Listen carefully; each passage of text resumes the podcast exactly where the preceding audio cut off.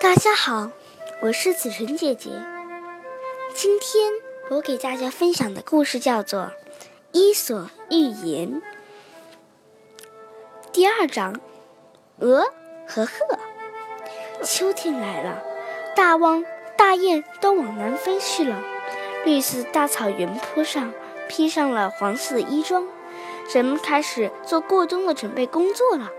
按照经验，今年的冬天会特别冷，因为夏季持续的高温天气已经预示了漫长的寒冬。勤劳的妇人们开始，还是开始着手准备过冬的菜、肉和粮食。勇敢的猎人们正扛着枪去打一些野味儿，来补充冬日所需的食品。最好还能打上几只狐狸，给妻儿做个披风。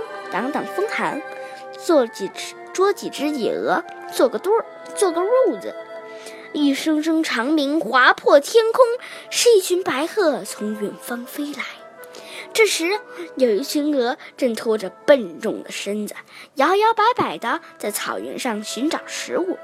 见到白鹤从空中飞来，羡慕之极，亲热地上前打招呼道。白鹤老兄，你们从什么地方来？要到什么地方去呀？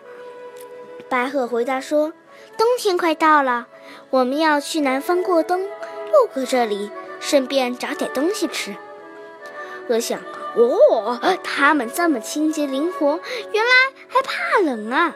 千里遥遥从北飞到南，哪像我们有一身厚厚的肉。”根本不怕寒冬，可以抵挡一切风雪。鹅高昂的，高傲地仰起头，不再理会白鹤。他们认为白鹤太可怜，不如自己富有。看看自己身上厚厚的肉，多么令贫，多么令贫穷的白鹤羡慕啊！白鹤对鹅的态度转变感到莫名其妙。一听到他们要去南方过冬，这群鹅的态度怎么变得这么快？这种飞来飞去、无忧无虑又没有什么牵挂的日子，多么的惬意！为什么要把自己手绑在一个地方，手不动呢？显然，鹤十鹤对鹅十分的不理解。既然有分际，鹅对不鹤对鹅就不再说话了。就在这时，猎人们扛着枪向这边走来。很快，他们就发现了这群鹅和鹤。猎人悄悄散开，把鹅和鹤包围起来。包围圈逐渐的缩小。这时，鹤和鹅都感觉感到了危险在向他们靠近。白鹤们身体清洁，拍拍翅膀飞了起来，逃出了猎人的包围圈。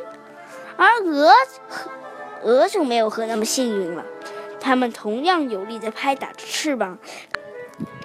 可是那厚重的肉成了沉重的累赘，只好眼睁睁地看着白鹤飞走。